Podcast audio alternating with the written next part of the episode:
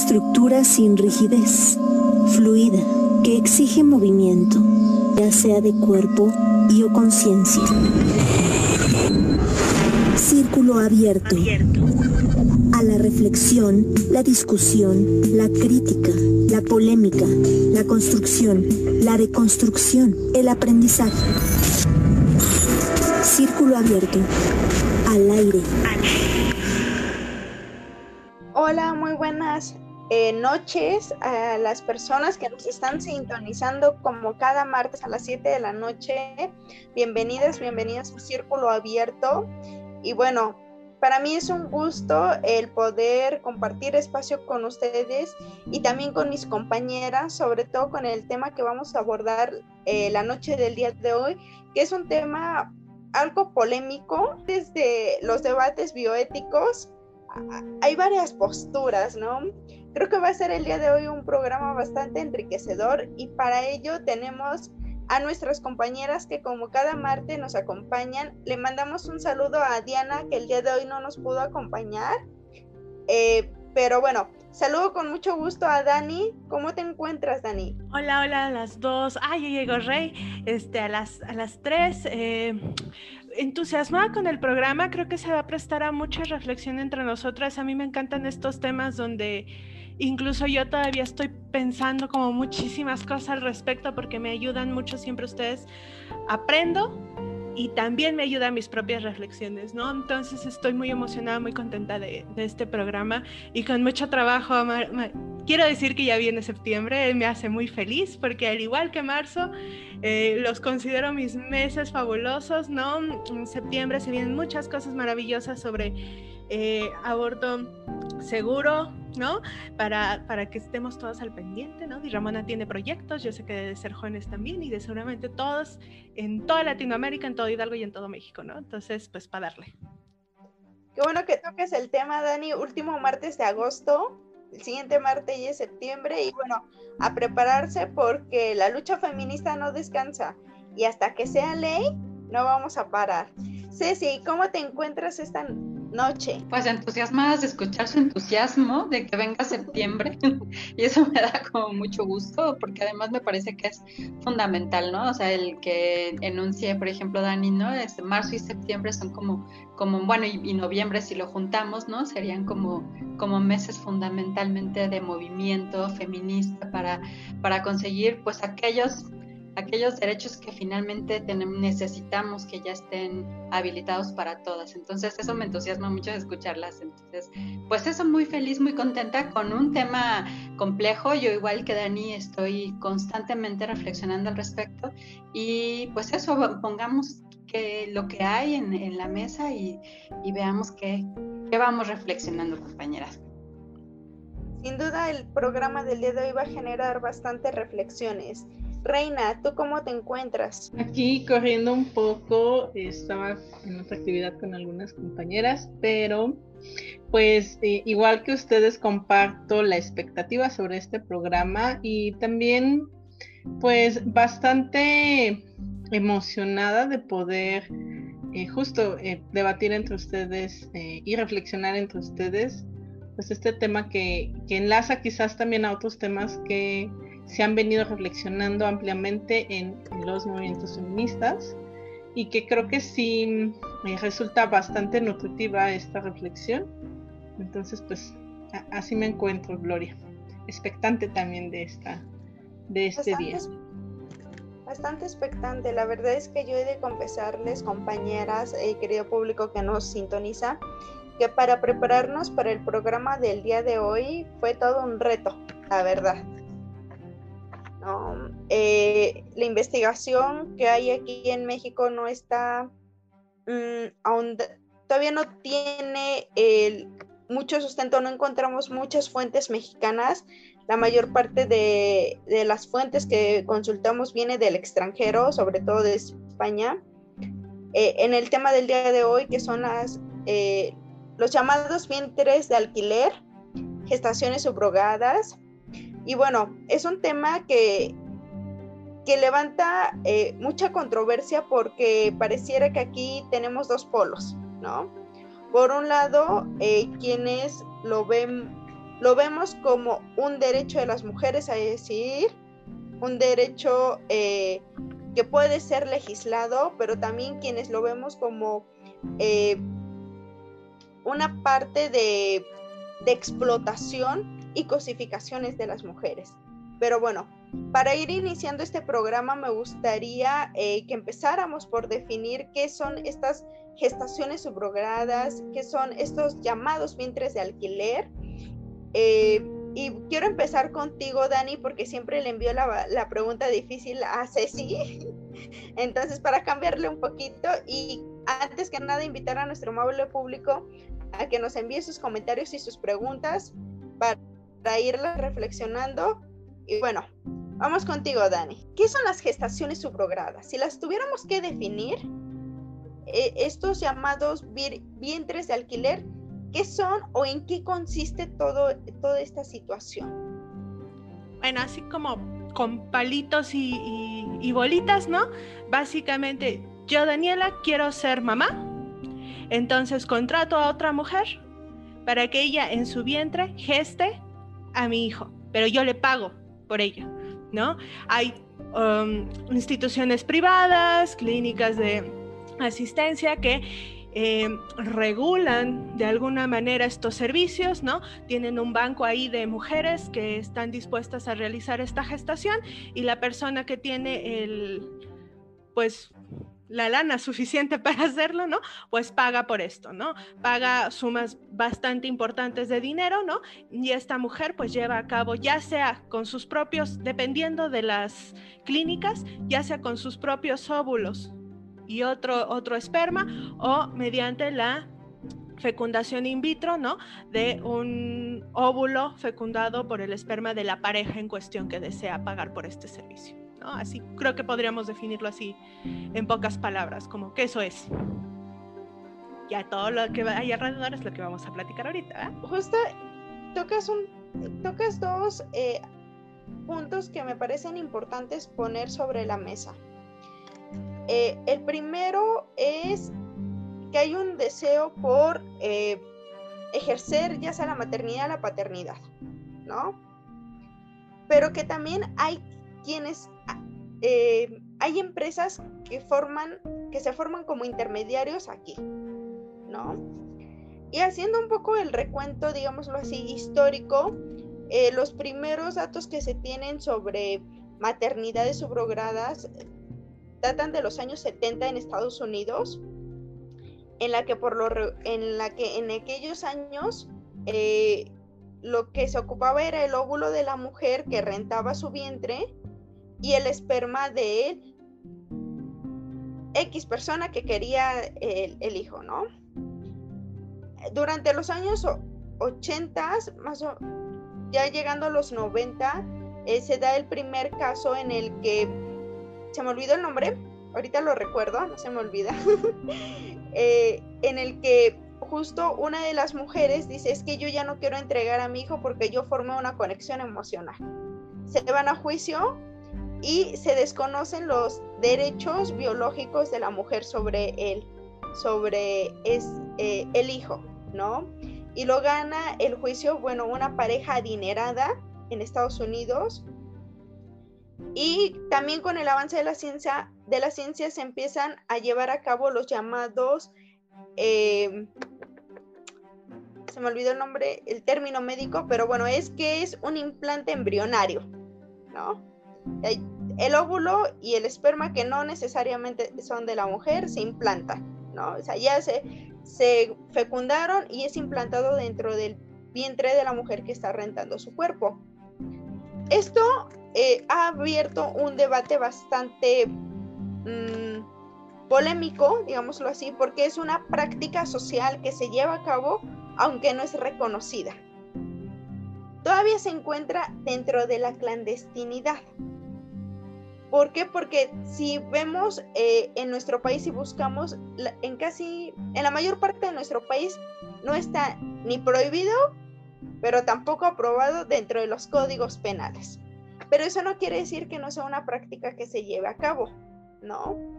Ceci, ahora sí, ahí te va la pregunta. ¿No? Eh, eh, el hecho de que sea la, la gestación subrogada sea una práctica social que no esté regulada dentro de nuestro código penal, ¿qué pros y contras da al momento en que se lleva a cabo? Gracias, Ceci. Y justo eh, creo que es muy importante el poner sobre la mesa, visibilizar quiénes están en qué posición, ¿no? Quiénes están en la posición de poder eh, solventar un gasto que es carísimo de la gestación subrogada y quienes están en la posición de eh, acceder a, a alquilar su vientre, porque las condiciones sociales, las condiciones culturales, pero principalmente las condiciones económicas, pareciera que es una realidad totalmente contrastada, ¿no? Eh, Reina, en tu opinión, esto, esta relación es una relación asimétrica y una relación de poder, ¿no? E, en la que las mujeres que viven en situaciones de vulnerabilidad se les están violentando sus derechos humanos que las lleva aparentemente a aceptar por voluntad el alquilar su cuerpo, el alquilar una parte de su cuerpo, en este caso su útero, su vientre, para gestar a alguien a quien van a dar, ¿no? Hay algunas eh, compañeras que dicen, se está rentando un servicio. Este servicio, eh, ¿cómo pudiera llegar a violentar a las mujeres en sus derechos humanos. Justo ya sé si hace un momento iba colocando elementos de análisis eh, que nos hacen mirar la complejidad de abordar el tema, sobre todo pensando eh, no solamente en esta dimensión individual de los derechos que una mujer eh, puede tener, sino también este carácter estructural y que en ese sentido las diversas corrientes del pensamiento feminista, las diversas corrientes feministas, eh, es donde justo eh, hay posiciones diferenciadas si aludimos a los elementos estructurales. y creo que esta noción desde luego toca incluso la propia construcción y la concepción de los derechos humanos es decir, no está como exenta de eh, poder mirarse esta construcción de los derechos humanos desde estas mismas, eh, desde estos mismos ejes de análisis relacionados, por ejemplo, al colonialismo, a cómo se ha ido construyendo la noción propia de derechos humanos, en qué momentos históricos se ha ido construyendo y em, pues cómo se ha ido eh, también eh, esto reflejando hacia los cuerpos de las mujeres, que un poco el recorrido que hemos hecho a lo largo de estos programas, pues ha sido eso, reflexionar sobre el cuerpo de las mujeres, nuestro cuerpo y cómo es atravesado por múltiples discursos y sobre todo tú lo colocas bien, Gloria, por eh, cuestiones de poder. Y frente a ello, creo que em, es importante poder eh, colocar que en relación al tema de los vientres de alquiler, eh, el debate no está cerrado porque implica ir colocando y reconociendo en su caso no solo los derechos de las mujeres, sino también de los propios eh, niños o niñas que nacen a partir de este, de este proceso y también, eh, por ejemplo, derechos de filiación que eh, pudieran ya tener una visión clara, pero más bien este tipo de procedimientos abre nuevamente esos debates y también coloca el debate ético, eh, que, siempre ha sido un debate importante en, alrededor de la ciencia.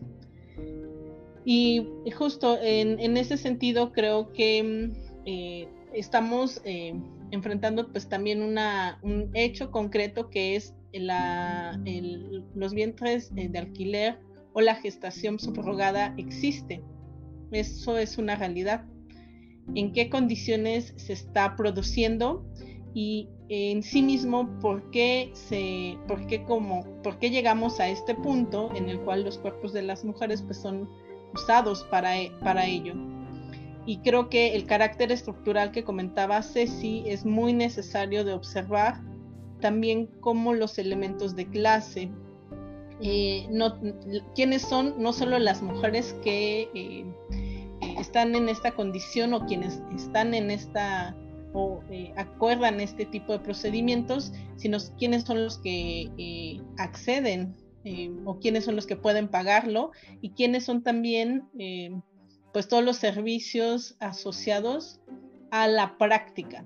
Y desde luego pues sí está este carácter económico y eh, difícilmente son mujeres que han tenido en su historia de vida o en su trayectoria asegurados los eh, derechos básicos como puede ser el derecho a la educación, el derecho a la salud, a un empleo, em, el derecho a la vivienda, es decir, eh, se están generando condiciones en las cuales pues mujeres que de por sí ya en esta estructura capitalista pues son quienes menor eh, ejercicio o acceso a sus derechos tienen, son quienes están siendo, pues, em, son quienes están decidiendo este tipo de procedimientos.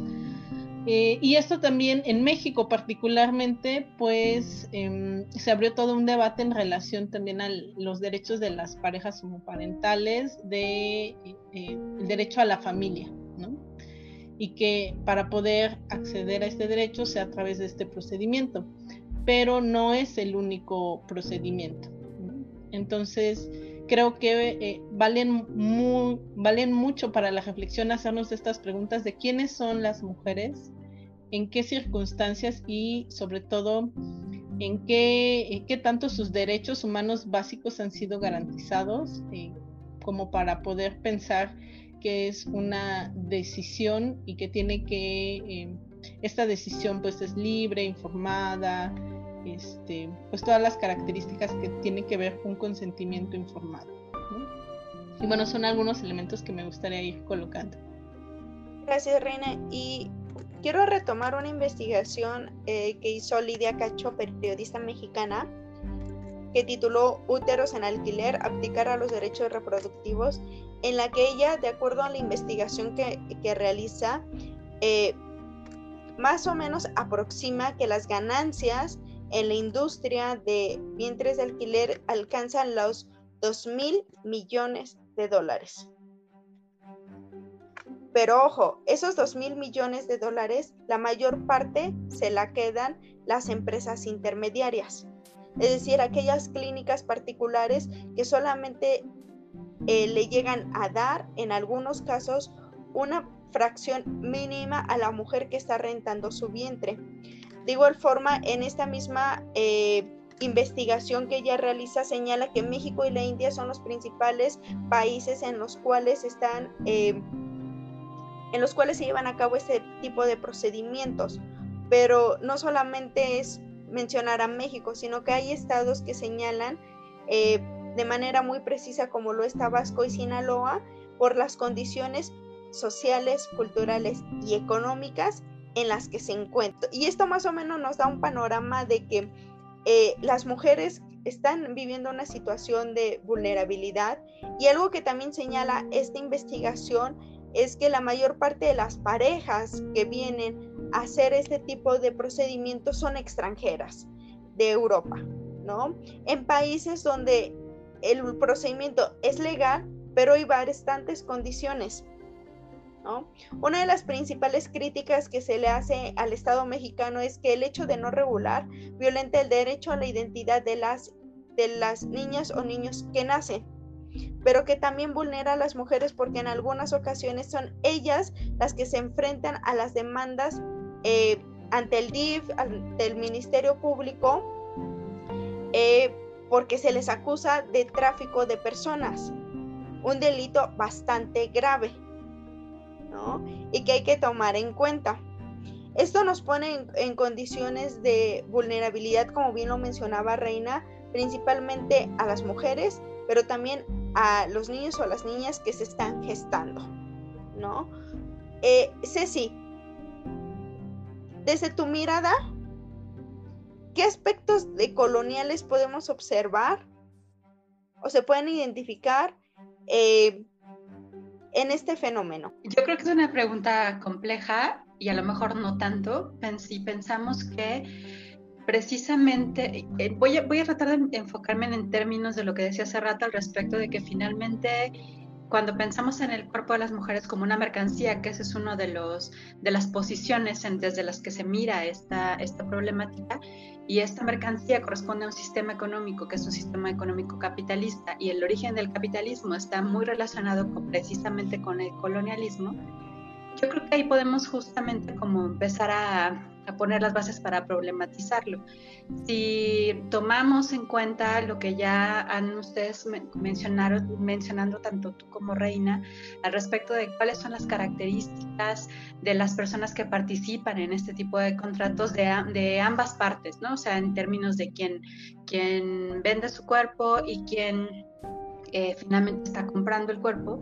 En ese sentido, lo que miramos una vez más son condiciones evidentemente desiguales en términos de acceso a la riqueza y acceso al poder, etcétera, etcétera. Y en ese sentido es un sistema que se va reproduciendo en términos de valores coloniales. ¿Quiénes usualmente son quienes pagan el servicio, ya lo dijiste tú claramente, es gente que generalmente viene de países eh, europeos o estadounidenses, o sea, esta, esta fórmula de el acceso al capital, em, eh, la raza blanca, em, estas personas que, que, son consideradas exitosas porque finalmente tienen las posibilidades de poder, de, económicas para poder acceder a este servicio. ¿Y quienes son finalmente incluso pensando en estos países que tú, que, tú nombras, yo había leído por ahí, por ejemplo, que Ucrania también había sido uno de los países donde más se habían dado este tipo de, comercializaciones, pues son estos países que han sido nombrados desde precisamente el discurso colonial y de la modernidad como países en desarrollo. O sea, nuestros países en América Latina, en México, por supuesto, en, muchos de sus, de sus estados, pues tiene estas condiciones que han sido nombradas como de, de desarrollo y en pobreza. Y en ese sentido, pues las mujeres que finalmente son eh, parte de, este contrato desde las mujeres que, dan su cuerpo para la gestación, pues tienen las condiciones de ser de morenas, de clase baja, muchas veces pertenecientes a un grupo indígena, etcétera. O sea, e, en, ese sentido me parece que está una vez más representada la toma del territorio, si pensamos una vez en mi cuerpo como territorio, ¿no? Y otra vez esta toma del territorio por parte de estos hombres blancos, ¿no? O sea, no solo nos falta quizá la parte eh, metafórica de lo barbado, pero ahí están, ¿no? O sea, está representado en, estas figuras.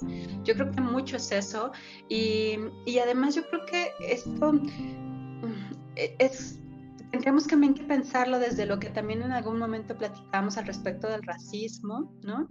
Eh, este incluso esta idea de pensar que, que, yo que puedo, que estoy desde estos privilegios y que puedo hacer un bien a estas, a estas mujeres, o sea, es un ganar-ganar, ¿no? Pareciera, pero no necesariamente es así si nos damos a estas bases que ya había puesto de alguna manera eh, Reina al respecto de qué tan, o sea, cuando pensamos que es una decisión que es libre y voluntaria, ¿qué tanto realmente está siendo libre cuando, o sea, porque yo creo que una pregunta que yo me hago constantemente al respecto en estos temas, como en el asunto igual de la, de la prostitución, tiene que ver con qué tanto es libre mi decisión de pensar, o sea, en qué momento se me ocurre pensar a mí como mujer que una buena idea es vender mi cuerpo para lo que quieras, pues, o sea, vender mi cuerpo para gestar a alguien, vender mi cuerpo para dar un servicio sexual, vender mi cuerpo para ser decán, o sea, ¿en qué momento se me ocurre a mí como mujer que eso suceda y por qué no hay tantos hombres pensando en eso?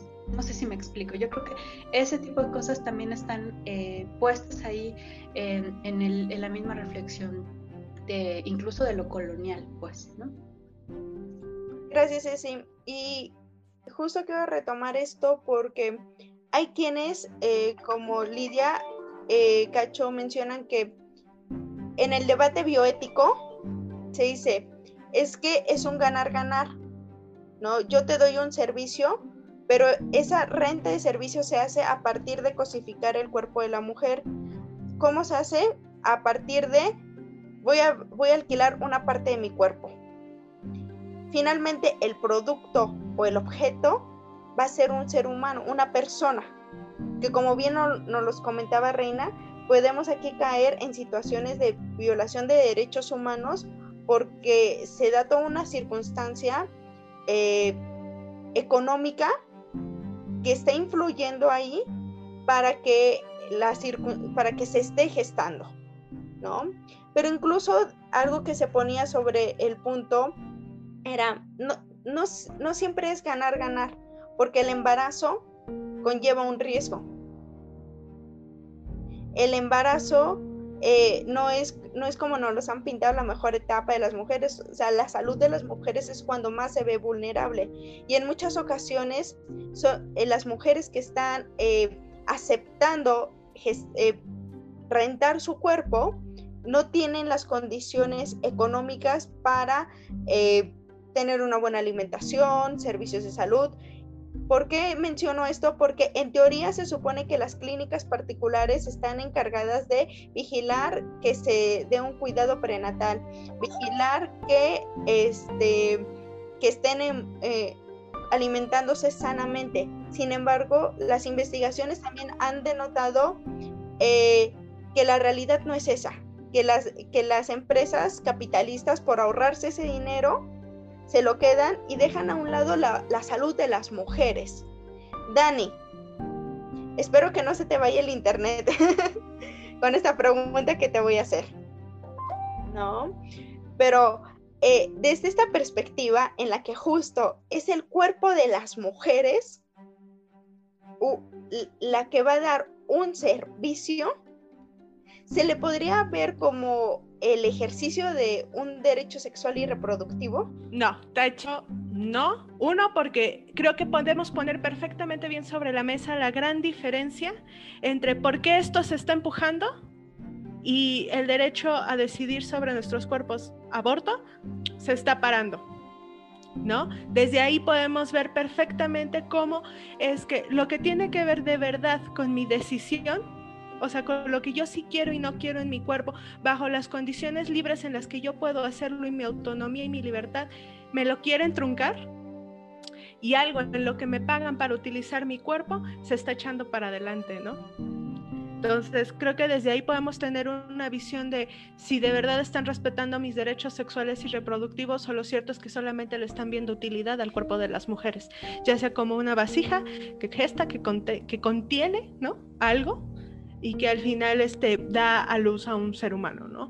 O si realmente están pensando en mí como mujer, mis necesidades, mis circunstancias, mis decisiones, mis pensamientos y, mi circunstancia de vida y incluso, como bien lo decía Reina hace un rato, mis derechos humanos, ¿no? Entonces, aquí hay, por ejemplo, bien lo decía también Ceci, ¿no? Tenemos la parte de la regularización de la prostitución, ¿no? Los vientres de alquiler y la prohibición del aborto.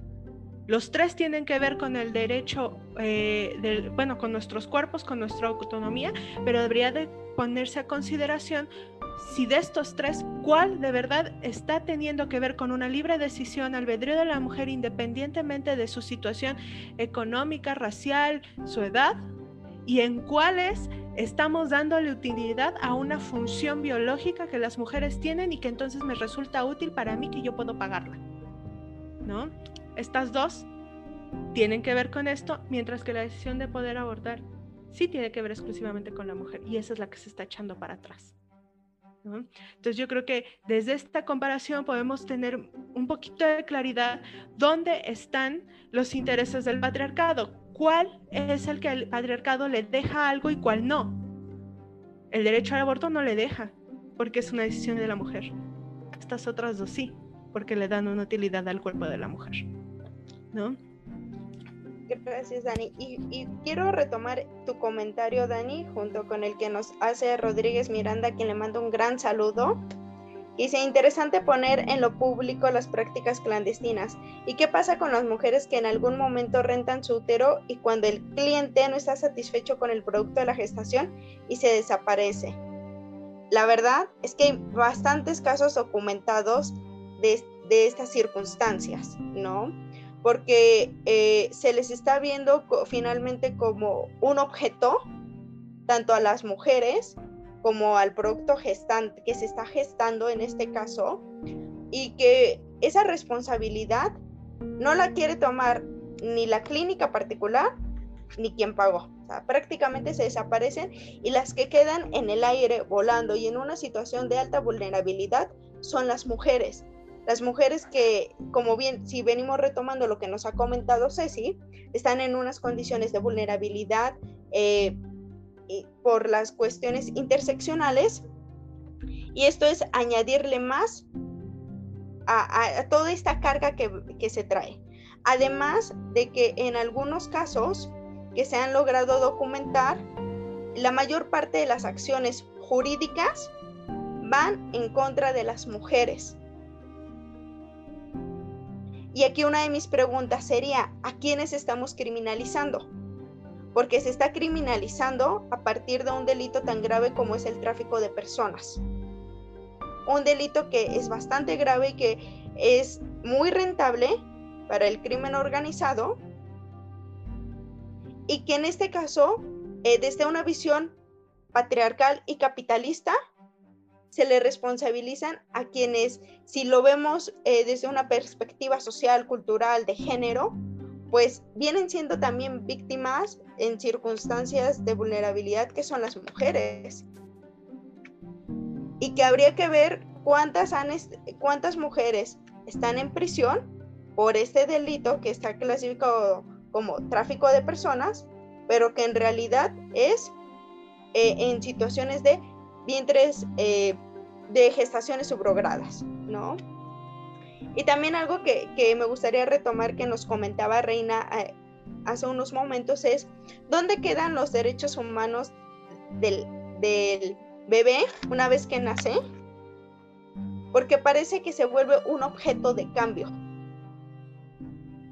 ¿Qué derechos se les están vulnerando, Reina? Eh, justo eh, un poco antes de responder esta pregunta, me gustaría puntualizar en esta cuestión de la criminalización de las mujeres y que justo por eso no es un debate o no es un tema totalmente acabado, porque eh, las mujeres que lo practican, eh, si no comprendemos o entendemos este carácter estructural desde, la, desde, la, desde el cual toman esta decisión, eh, podemos eh, pensar o, caer como en una cuestión muy fácil de criminalizar a las mujeres. Y justo no estamos hablando de juzgar o de criminalizar a las mujeres que deciden hacerlo sino más bien de eh, colocar eh, el carácter estructural y cómo estas violaciones sistemáticas estructurales de los derechos humanos a nosotras nos colocan justo en estas posiciones en las cuales eh, se generan este tipo de atropellos para las mujeres que deciden hacerlo y creo que por eso no es un debate eh, fácil en cuanto a la regulación, como ya lo marcaba Ceci, o en cuanto a la penalización, porque quienes llevan las de perder generalmente son las mujeres, entendiendo incluso eh, eh, cómo está construido el propio sistema de justicia, no solo en México, sino todo lo que implica el sistema de justicia. Y por eso muy importante invitar a esta reflexión eh, desde un análisis de colonial, de qué significa la vida, qué significa el cuerpo de las mujeres, qué significa el territorio, em, cuál es la posición que se tiene en cuanto a, a lo económico y a esta visión capitalista.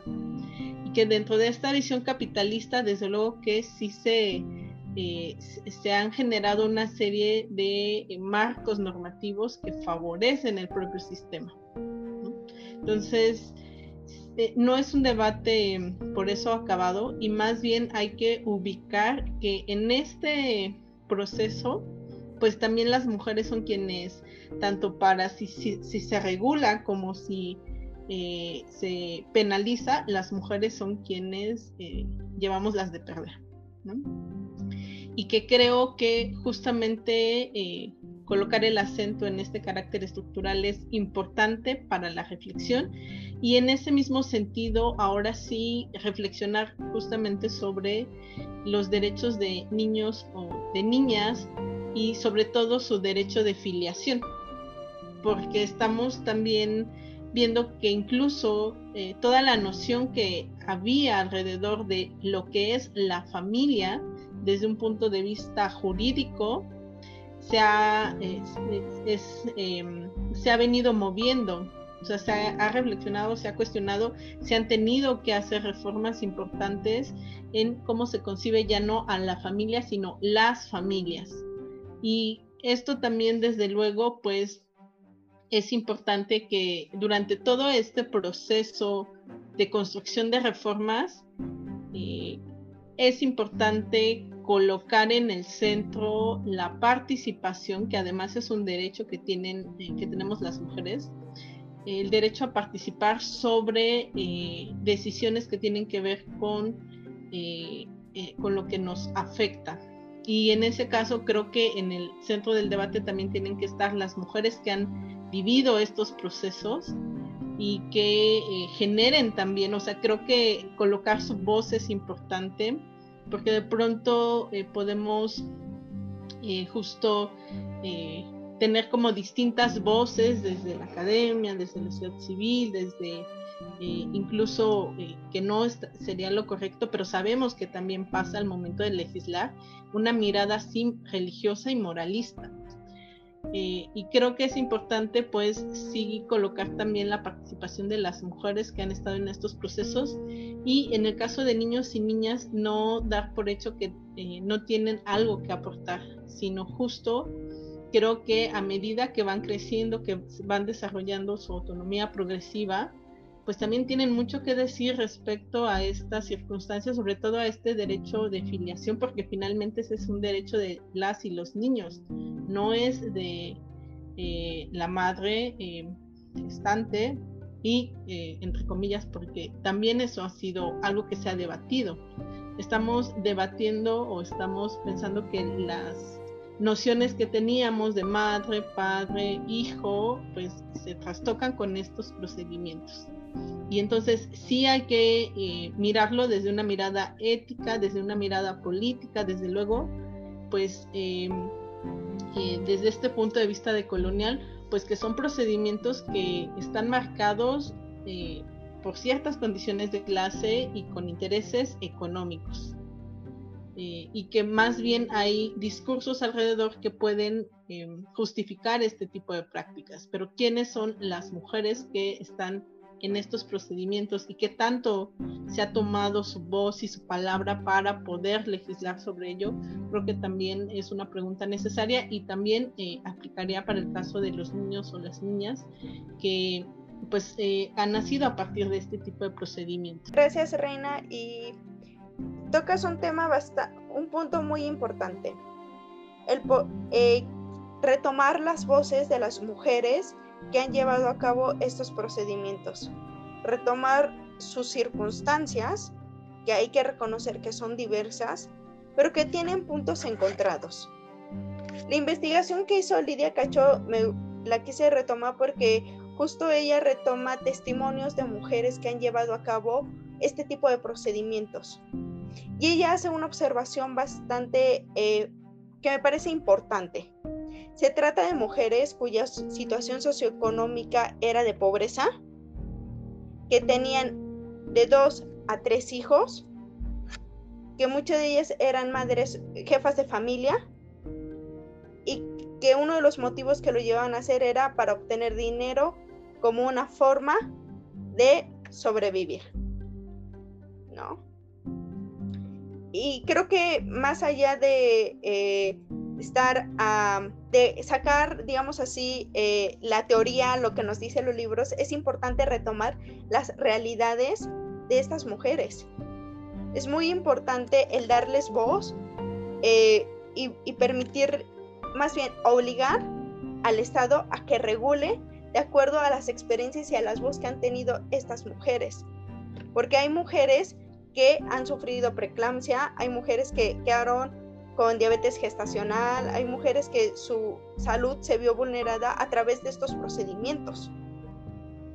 Y también el hecho de ver, eh, más bien de cómo se está observando, cómo se está mirando eh, la participación de niñas y de niños que tienen derechos, pero que a partir de una práctica tan capitalista como son las clínicas que llevan a cabo este tipo de procedimientos, pues se ve como un objeto de cambio. Y, creo que ustedes acaban de comentar algo que es muy importante, es pareciera que las mujeres llevamos siempre las de perder. En este sistema capitalista, en este sistema tan patriarcal, por donde le querramos ver, llevamos las de perder. Si se regula, una de las eh, aproximaciones que hacía Lidia KHC, si se regula y se aprueba, se, eh, lo que es muy probable es que empiece a haber una explotación de las mujeres a través de esto y que se vuelva una nueva forma legal de eh, violencia, eh, una nueva forma de, incluso lo llama hasta de crimen organizado. Pero si no se regula, se queda en la clandestinidad. Quedarse en la clandestinidad lleva a poner la salud de las mujeres en peligro, que muchas veces los tratos no sean respetados, que muchas veces si el producto, el bebé, no sale como los padres, las madres quisieron, pues se lo dejan ahí. Y que si existe una denuncia, ellas por ser mexicanas y por no tener la oportunidad de salir tan siquiera otro estado, tienen muy altas probabilidades de terminar con una sentencia por tráfico de personas. En este escenario que parece tan catastrófico, ¿qué pudiéramos retomar, Dani? Que sea en favor de las mujeres, pero también de las niñas y de los niños. Ah, es difícil, muy, muy difícil. Creo que, em, como bien decía Reina, estamos ante un debate que está inacabado. Creo que hay muchas aristas que tenemos que estar observando y creo que definitivamente una de las claves aquí es que el movimiento feminista tiene que empezar a formar los eh, cimientos necesarios para que esto se ponga a discusión desde las miradas personales de aquellas que están pasando por estas situaciones precarias y que tendrían que verse obligadas a llegar a este tipo de contratos ¿no? De alguna manera hablando, ¿no? Creo que tenemos que poner sobre la mesa todas estas diversidades de servicios, tenemos que poner además no solo lo que puede pasar, sino lo que ya ha pasado, ¿no? Porque más allá de pensar en este escenario catastrófico que puede llegar a suceder, creo que la evidencia nos respalda de países que ya han tenido que pasar por esto y que en el proceso han tropezado y que se han tenido que encontrar con cuestiones sumamente terribles o en algunos casos yo no lo pensaría este, buenas, ¿no? Pero en mi opinión creo que tenemos que basarnos en la evidencia de otros países que ya han estado regulando al respecto y después trasladarlo a las vivencias de las mujeres que ya lo están viviendo aquí en México, desde la clandestinidad, sí, pero también desde... Eh, cómo están funcionando. Yo les platicaba, compañeras, hace, creo que ayer o en la mañana, que este, mi esposa colabora con una agencia de publicidad y entre esos servicios que hay una clínica que ya está funcionando en, en, México, ¿no? Y como esa debe haber muchas, ¿no? Y que precisamente ellos hablan de estos claroscuros que existen en México y que de cierta manera les permiten actuación, ¿no? Y que habría que poner sobre la mesa ¿Qué tanto de ético tiene que estas organizaciones ya estén trabajando cuando no hay una regulación al respecto, ¿no? qué cosas le están garantizando a las mujeres, qué agresiones están recibiendo a las mujeres y sobre todo qué mujeres tienen que estar llegando a realizar esto. Y lo otro que me parece de vital importancia y qué bueno que Reina lo retomó, tenemos nosotros como realmente derechos a tener hijos y en este aspecto es como los hijos pueden ser un capricho, ¿no? O sea, yo quiero tener hijos y ya nada más por eso y como tengo mucho dinero, pues bueno, entonces voy a andar contratando mujeres por la vida, ¿no? Y los, los pequeños y pequeñas, bueno, creo que al final hay muchas, hay una larga lista de espera que hemos hablado mucho de eh, niños, niñas en situación de que están en necesidad de una adopción. Bueno, otra vez más los estamos dejando en el limbo a esos pequeños y pequeñas que están ahí y que necesitan una familia y que necesitan un calor de hogar y que ellos sí tienen derecho a la familia, ¿no? Entonces, creo que todas estas aristas tendrían que estarse poniendo sobre la mesa. Como movimiento feminista, sin duda hay mucho debate por delante y creo que tenemos ya que empezar a sentarnos a la mesa para llegar a acuerdos más uniformes en cuanto a este tipo de temas que de verdad pueden estar, nos están vulnerando a muchas mujeres y, van a vulnerar a muchas más y sobre todo están vulnerando también a niñas y niños. Es que justo de lo que comenta Dani, creo que es muy importante eh, retomar algo que ella eh, comentaba hace unos minutos y es quién está empujando eh, la regulación. son las mujeres que están inmersas en estos procedimientos, eh, qué tanta información tienen justamente de sus derechos humanos, de lo que es una violación a sus derechos humanos, eh, están ejerciendo su derecho a participar de manera libre, informada, y creo que em, eso es importante porque de pronto también se corre el riesgo de que eh, las mujeres que están ya de por sí en estas condiciones eh, de vulneración de carácter estructural de sus derechos eh, también sean usadas, ¿no? Y no sean ellas quienes estén empujando este debate, quienes estén colocando esto como una necesidad de ellas. Y por eso recalco mucho el tema de la participación de las mujeres, porque es, eh, es muy importante saber cómo ha sido su, eh, la construcción alrededor de esta experiencia y también de dónde viene este, eh, este interés de que se regulen, de que se legisle sobre estos temas. Y también considero de, de, vital importancia que se pueda incorporar, pues, o que podamos ir reflexionando justo estos temas eh, a partir de las distintas posiciones feministas, porque también, eh, y lo hemos visto, ya lo comentaba Ceci eh, de manera inicial, el tema alrededor de la prostitución, ¿no? Si es o no un trabajo. Y creo que justo los posicionamientos feministas en este tipo de temas es donde hay diferencias bastante importantes de mirar.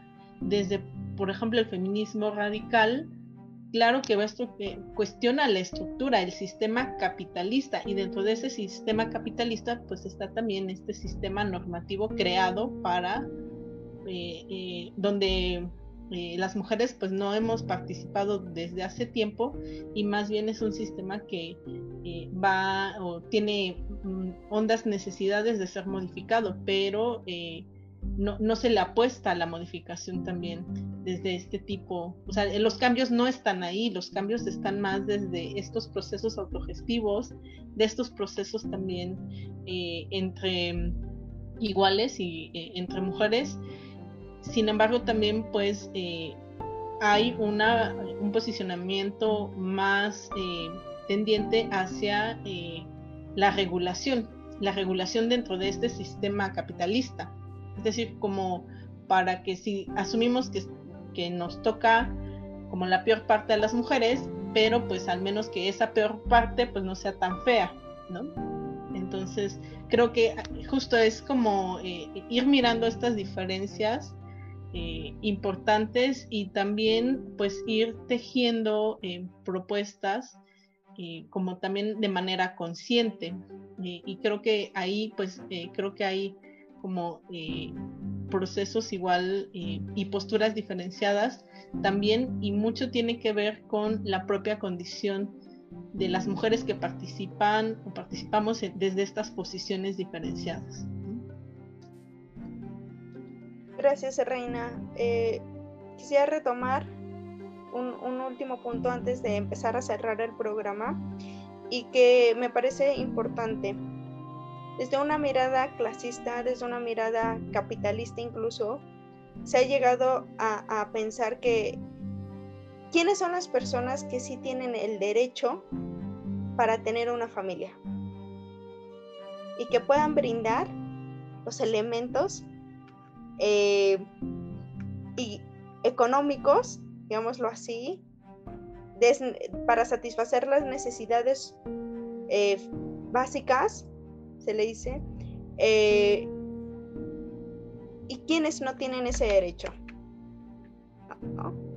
Y pareciera que a través de este tipo de, procesos, quienes tienen el derecho son aquellas personas que, que están en una posición privilegiada, quienes tienen la posibilidad de viajar a un país, al otro lado del mundo, para llevar a cabo este tipo de procesos y asegurarse que, que, que ese producto va a tener las características que, que ellos desean. ¿no? Entonces, aquí, desde mi punto muy personal de vista, creo que se vulnera la dignidad de las mujeres, pero también de, de a quién se está gestando. ¿no? Ceci, ¿qué te llevas de este programa? Hay un montón de puntos de reflexión que, que me deja escucharlas. Em, estoy muy impactada, de verdad, así muy impactada por, por, una de las cosas que decía Dani, que me pareció muy reveladora, o sea, en el sentido de, de cómo estamos, hemos retomado en el programa o a lo largo del programa eh, estos tres temas, digamos, como de entrada que están relacionados con lo que decimos que es el derecho a decidir sobre nuestro cuerpo. ¿No? Pero de estos tres temas que, de, los que estoy hablando, que es eh, gestación subrogada, el asunto de la prostitución y el asunto de la interrupción del embarazo, hay uno en particular que no recibe el apoyo de nadie más que de nosotras, ¿no? Y de nosotras, no de todas, que es el asunto de la interrupción del embarazo. Y en los otros dos hay fuertes, ¿no? Como, como iniciativas, no solamente de, de mujeres, sino evidentemente de todo un sistema que, promueve el asunto de lo que ya decía Reina al respecto de la, de la regulación, ¿no? Por ejemplo. Y yo creo que eso para mí ha sido así ah, sumamente revelador, claro, porque, porque si realmente estuviéramos pensando en posibilitar que las mujeres tuviéramos el derecho a decir en nuestros cuerpos, entonces tendría que verse o sea, atravesado de todos los temas, no solamente de, de, dos, ¿no? Entonces ahí es cuando uno tendría que empezar a sospechar, o si no empezar más bien seguir sospechando. Y yo creo que en este asunto de la misma sospecha, eh, una de las cosas que, que escuchando a Reina me parece que es fundamental es pensar que que muchas veces desde nosotras, desde el feminismo, también necesitamos cuestionar cuáles son los orígenes, las bases de lo que estamos eh, reflexionando al respecto de, en particular, los vientres de alquiler o el asunto de la prostitución. ¿Cuáles son estas bases y a quién están sirviendo estas bases? Yo creo que necesitamos constantemente eh, ponernos a pensar si no estoy sirviendo precisamente este sistema capitalista o este sistema colonialista, o sea, no estoy siendo parte del mismo engranaje, pero ya me compré un discurso y un discurso que puede ser muy, muy atractivo, como lo que ya decían hace rato de en, en voz o en pro de los derechos sexuales y reproductivos, ¿no? Este, ese tipo de cosas me parece que es fundamental que miremos. Yo creo que una de las cosas que a mí me ha parecido muy importante de lo que hemos discutido en estos programas, compañeras, ha sido precisamente el asunto de la ética feminista. Yo creo que si lo miramos desde ahí, necesitamos pensar que nuestras acciones tendrían que ser para favorecer la vida de las mujeres.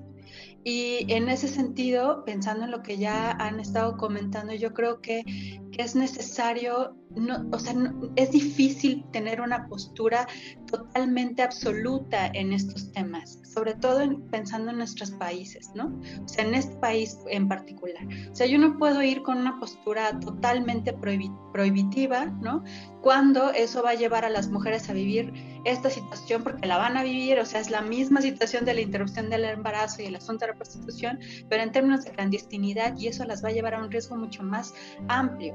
Pero eso no significa entonces que entonces abramos la puerta a la regulación y que se hagan ricos los que siempre se hacen ricos una vez más sobre el cuerpo de las mujeres y la vida de las mujeres y por ende los niños y las niñas. Yo creo que en ese sentido, si pensamos en que la prioridad tiene que ver con el bienestar de las mujeres y, de los infantes y las infantes, porque además yo creo que en ese sentido no, no tiene Los niños y las niñas no tendrían que tener un vínculo eh, sanguíneo con las personas adultas. Es responsabilidad de todas las personas adultas tener, promover el bienestar de la infancia. Y entonces, en ese sentido, tendríamos que estar pensando hacia ese lugar. Creo que eso es, eso es lo, que, lo, lo que me deja mucho este programa. Gracias, Ceci. Dani. Ay, me voy como muy reflexiva, hasta como, como que me dolió la cabeza. Este, la verdad es que me dejó muy, reflexiva muchas cosas de que dijo Reina. Ahorita la conclusión de Ceci, lo que nos comentabas de los casos de la investigación de Lidia Cacho, me deja como con muchas cosas que pensar, ¿no? Eh, definitivamente me quedo con esta reflexión de que cuando, si una mujer tiene que decidir entre sobrevivir o morirse, ¿no?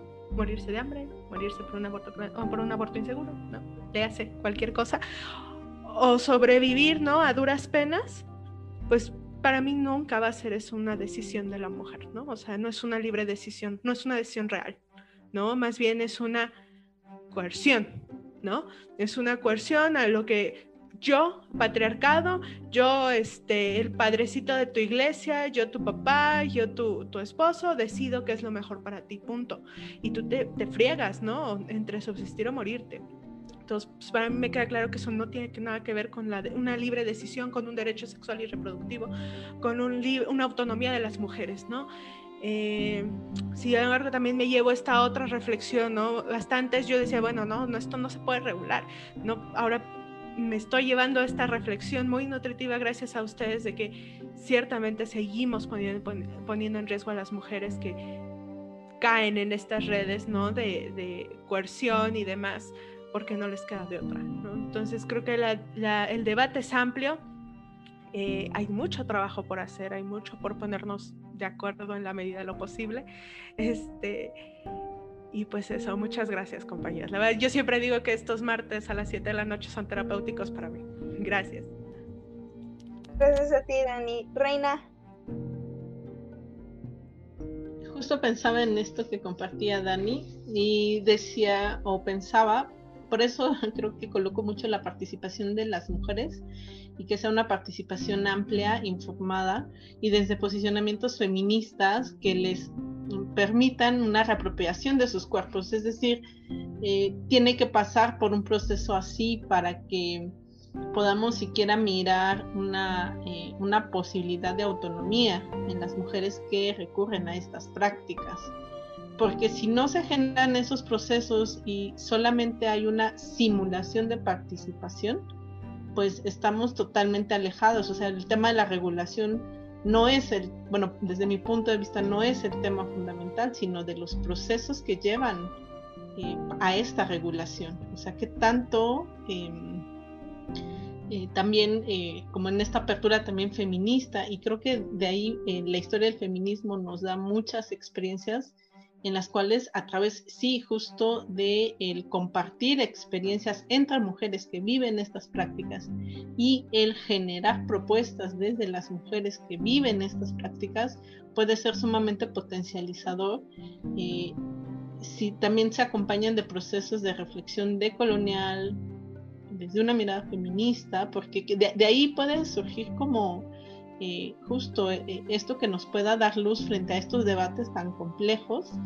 y que mm, son procesos necesarios, ¿no? Como eh, para poder pensar el tema de la regulación. Y creo que pasa no solamente en este tema, sino en muchos otros temas que muchas veces son las otras o desde la academia o desde la sociedad civil o desde la religión o desde los discursos moralistas que se legisla de, como de todos estos ámbitos, pero menos de las personas implicadas, que lo viven de manera cotidiana, que son personas con esta capacidad de, decidir y el derecho de participar. Y desde luego eh, creo que eh, pues ahí también el movimiento feminista tiene una, un trabajo importante eh, que es generar estos procesos de reflexión y de construcción desde estas bases feministas. Eh, y creo que ahí pudiéramos ir abriendo eh, una posibilidad para generar propuestas desde estos planteamientos. Porque sí le puesto mucho a que desde los feminismos, desde estas miradas decoloniales, se pueden, eh, se puede tener como aportes importantes que nos ayuden a dilucidar estos temas. y, pero sobre todo, mm, creo que sí va atravesado de procesos también personales.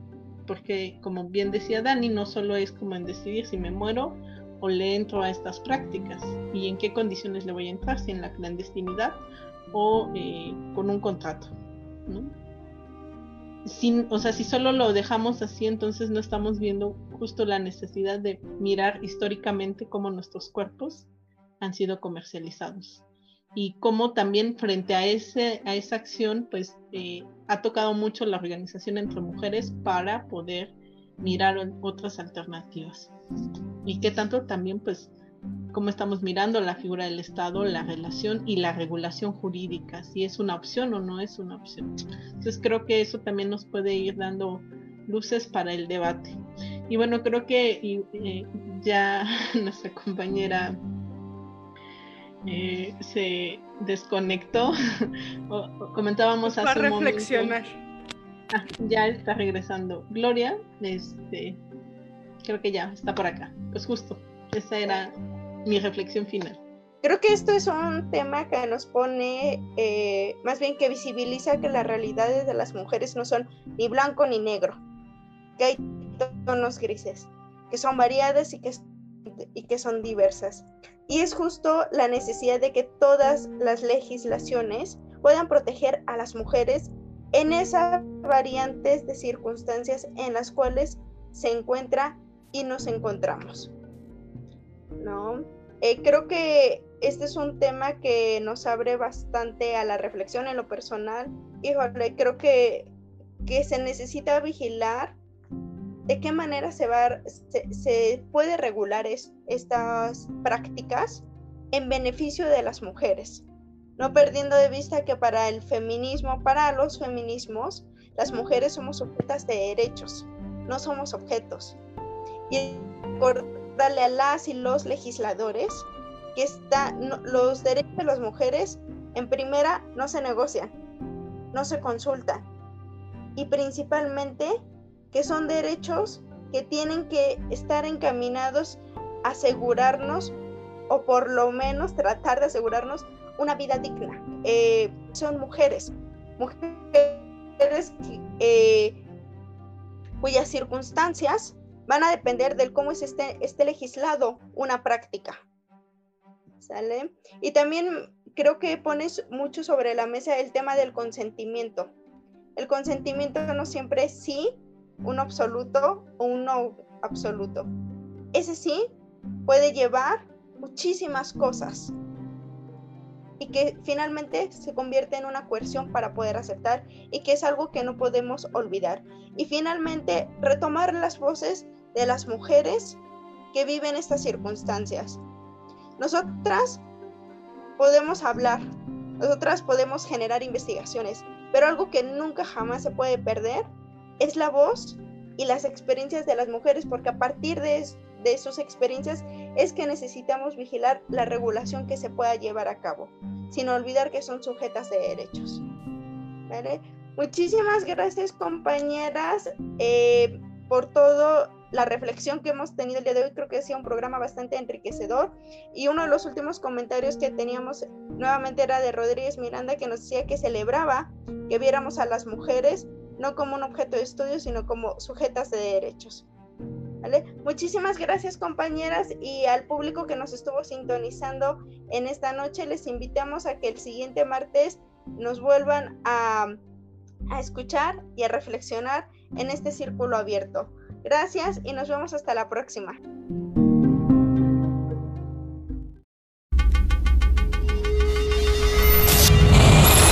Esto fue Círculo Abierto, un programa con enfoque de género, educación de la sexualidad, cultura de paz y derechos humanos. Hasta la próxima.